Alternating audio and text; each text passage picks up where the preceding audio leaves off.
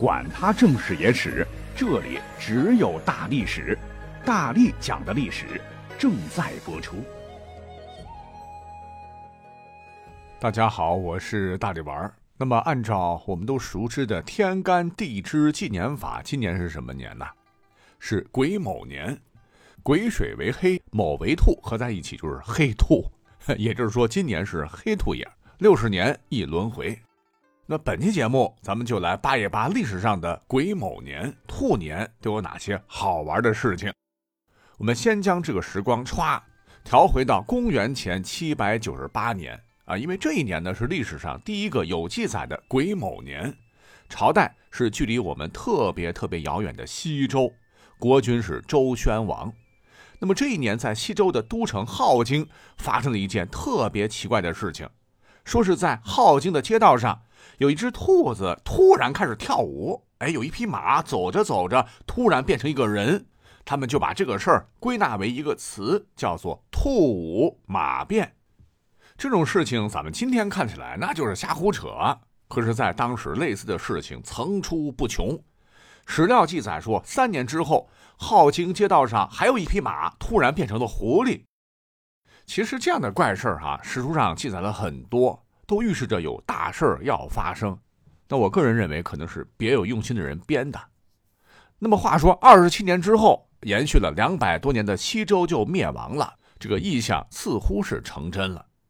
可是接下来的这个东周啊，周天子威信扫地，无力统治全国，中原大地上的一百二十多个大大小小的国家，为了争地盘，打成了一锅粥，大鱼吃小鱼，小鱼吃虾米，看谁的拳头大，谁就是爷。那四五百年打来打去，最终呢，一百多个国家只剩下七个了。哎，这就是战国七雄。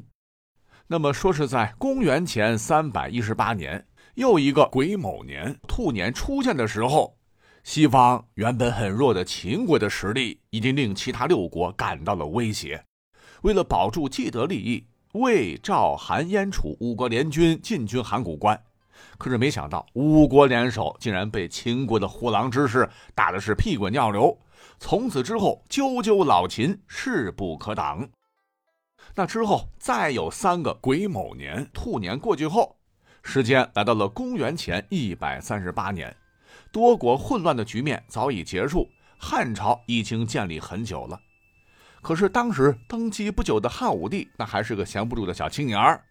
史书载，这一年的某一天，这个刘彻啊，就感觉宫中生活太没意思了，一拍脑门来了一场说走就走的旅行。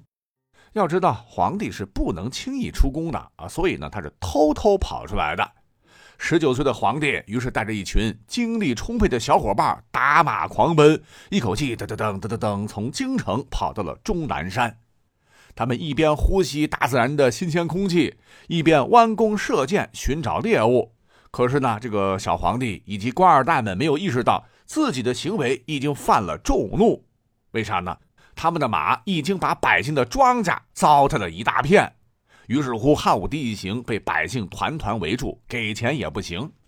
要知道，古代靠天吃饭啊，这一大片庄稼很可能是一家人的口粮啊。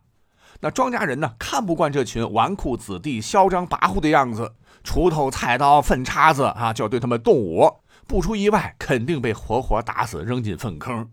那为了活命，汉武帝只得谎称自己是平阳侯。大家伙一听，哦，乃是西汉开国功臣名将曹参的后裔。那好，我们先把这笔账记到你头上，你可以先走，到时候我到你们府里要。汉武帝这才带人是匆匆离开。哎，这个嫁祸的功夫真高。那这一年，汉朝还有一件大事，那就是张骞出使西域。在很多人的印象当中啊，就错误的以为张骞凿空西域是汉武帝下令的。那个时候，汉武帝应该是老气横秋了。不，他才是十九岁的少年郎，张骞才二十六岁。哈，不得不感慨英雄出少年。好，我们再往后拔了，下一个癸卯年就是公元前七十八年。这一年的正月，发生了一件影响历史进程的小事儿。你别看小哈，意义大。有人发现汉代皇家园林的上林苑的枯树再次发出新芽，并且树叶上还出现了“公孙并以立”几个字。当时的权臣霍光斥责妖言惑众。可谁没想到，四年之后，一直流落民间的汉武帝的曾孙刘病已被霍光接回来，成为了一代明君的汉宣帝。说起来，一代明君，那小时候也是个苦命人啊，差点被他曾爷爷给搞死。那又过了六十年，哎，这时的西汉早已不是汉武帝时期的鼎盛帝国了，时间已经来到了王朝的末期。当时的汉成帝的目光被一位美人赵飞燕牢牢套住。在公元前十八年，赵飞燕入宫一年后成为了皇后，这也成为了西汉灭亡的加速器。那么再等到一百八十年之后，哎，东汉的寿命也进入了倒计时。公元一百六十三年，又是一个黑兔年。当朝的皇帝乃是汉桓帝，他外出打猎，一个叫做陈蕃的人劝阻说：“天子应该看看时局，再决定是否游猎。现在战事不断，朝政不稳，皇上您不应该到处游玩。”要晓得，汉桓帝乃是著名的昏君，陈蕃的一番话，他自然听不进去。直接将其从中央干部哈贬到了豫章当太守。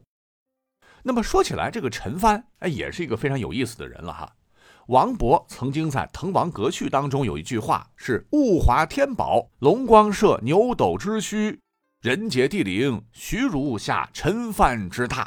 哎，这个陈蕃呢，就是劝阻汉桓帝的陈蕃，而徐如下陈蕃之榻是一个典故哈。呃，简要四个字儿叫陈蕃悬榻。这个故事呢，就是接着被贬来讲的。说豫章本地有个名人叫徐志，字孺子，人称徐孺子。这个人特别有才华，陈蕃想把他请过来帮助自个儿。但是呢，徐孺子说：“大树将颠，非一生所为。”意思是汉朝要亡国了，我出去能有什么用啊？虽然不出去做官，但是徐孺子。也觉得多次拒绝人家太守陈蕃不好意思，就说：“我以后啊，经常去你家串门吧。”哈，为了表示尊重，陈蕃就专门给徐孺子做了一个床榻，平时挂在墙上，等徐孺子来了以后就放下来，呃，走了以后呢，再挂到墙上，感觉和阮籍的青眼差不多。那么后人呢，就用陈蕃之榻来指对人敬重而特别的礼待。好，我们再回到这个黑兔年哈。说六十年之后，时间到了公元二百二十三年，也发生了一件大事儿，这便是蜀国的汉昭烈帝刘备百里城托孤，蜀汉也正式进入到了诸葛亮时代。老丞相鞠躬尽瘁，死而后已。哎，只可惜是国小民弱，兴复汉室只能是痴人说梦。接下来又历经四百多年，中原大地几乎一直是在战火之中。西晋统一全国十一年后，八王之乱就开始了啊！被迫衣冠南渡，五胡乱华，接着是更加混乱的南北朝。等好不容易隋朝一统天下，也只坚持了三十七年就玩完了，并且这三十七年也不是海晏河清。隋文帝建国后，还有很多地方没打下来，隋炀帝又频繁发动战争，那这段时间其实比三国还要乱一些。终于是等到了公元六百一十八年，唐朝建立了。久经战乱的老百姓终于能过上几年安稳日子喽。公元六百四十三年，又一个癸卯年到来时，唐朝的第二位皇帝太宗李世民，可能因为一件事很不开心，那就是他喜欢的臣子魏征去世了。那都说啊，盖棺定论，对很多历史人物来说啊，盖棺也不能定论。说魏征病重时，李世民多次到家中探望，还在病榻前把自己的嫡女衡山公主许配给了魏征的嫡长子魏淑玉。在接到魏征去世的消息后，李世民悲痛大哭。他为了魏征是罢朝五天，还命令百官都去参加魏征的葬礼，又追赐魏征为司空，允许他陪葬昭陵，还亲自为他撰写碑文。而同时，阎立本正在画凌烟阁二十四功臣像，魏征排在第四名。所谓生前身后名，臣子能得到的一切，魏征都得到了。可是令人诧异的是，事情没结束多久呢，太子李承乾谋反，侯君集参与谋反被处死。恼恨之余，李世民忽然想起魏征曾经推荐过侯君集，说他有宰相之才。哦，现在侯君集谋反，李世民非常不舒服，怀疑魏征是结党营私。魏征已经死了，李世民呢就把火撒到了魏征的儿子身上，他取消了魏征长子魏书玉与衡山公主的婚约，还把魏征的墓碑直接给推翻了。啊，仅仅是怀疑李世民就把事情做得那么难看，实在跟他千年明君的形象大相径庭。两年之后，李世民亲征高丽。虽然打胜了，可是高丽并没有灭国，唐军伤亡也惨重。李世民觉得不值得。这时呢，他又想起了魏征，说：“魏征若在，不使我有事行也。”就是说，魏征若在，不会让朕做这种赔钱的买卖。哎，这样一想呢，他又把魏征家人叫过来赏赐。魏征被推倒的墓碑又重新立了起来。哎，魏征活的时候一路坎坷，死了也不能安眠呐。时光飞逝，又一百二十年过去了哈。这个时候是公元七百六十三年黑兔年，哎，有一件大好事发生了。什么事儿呢？就是历时八年的安史之乱终于结束，整个大唐都缓过来一口气儿。只是盛唐已经不在。再之后一百二十年啊，公元八百八十三年。待到秋来九月八，我花开后百花杀，冲天香阵透长安，满城尽带黄金甲。杀气腾腾的皇朝把这个唐朝霍霍的够呛哈。那这一年他终于被赶出了长安，可是临走之前，他一把大火烧了大明宫。而这时距离万国拜大唐的盛况才过去了两百多年而已。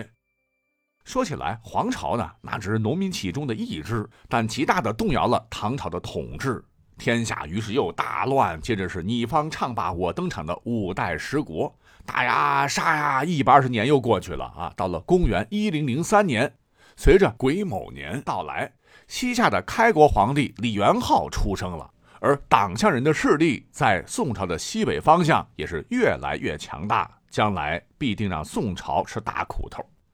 等又一个甲子过去的公元一零六三年，哎，历史上非常有名的仁德之君宋仁宗去世了。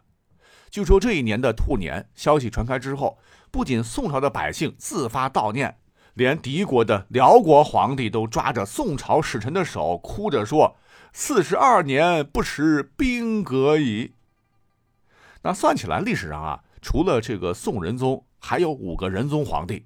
只有宋仁宗赵祯和明仁宗朱高炽是汉族政权的皇帝，而这个朱高炽啊，只当了十个月的皇帝。即使在位期间每天都会发布仁政，可是这政令又会坚持多久呢？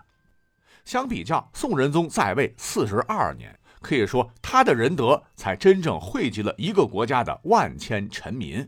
那我想，现在很多人不是有一个穿越梦吗？都想回宋代。我猜想。应该是回到宋仁宗治理下的大宋吧。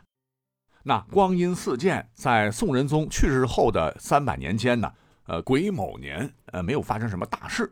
直到公元一三六三年的黑兔年，有大事了。哎，这就是朱元璋与陈友谅决战于鄱阳湖，这应该是中世纪全世界最大规模的海战，也决定了明朝的建立。此战，陈友谅兵败身亡，而朱元璋领导的大明军队锐不可当。可是令老朱没想到的是，啊，六十年后，公元一四二四年，这时的皇帝，并不是他想立的这一支儿的，而是他野心勃勃的儿子燕王啊，不，应该是明成祖朱棣。在这一年第四次北征，目标就是消灭北元势力。他的兵锋直抵贺兰山，明军一时战无不胜。只是可惜，第二年朱棣在亲征中就去世了，大明王朝似乎也暗淡了下来。如果说朱棣还能多活几年，我估计也就没有后来的土木堡之变了。还没完，永乐大帝之后，有名一朝的癸卯兔年乏善可陈。可是直到三百年后的公元一七二三年，雍正皇帝继位，癸卯年终于有了可以载入历史的事情。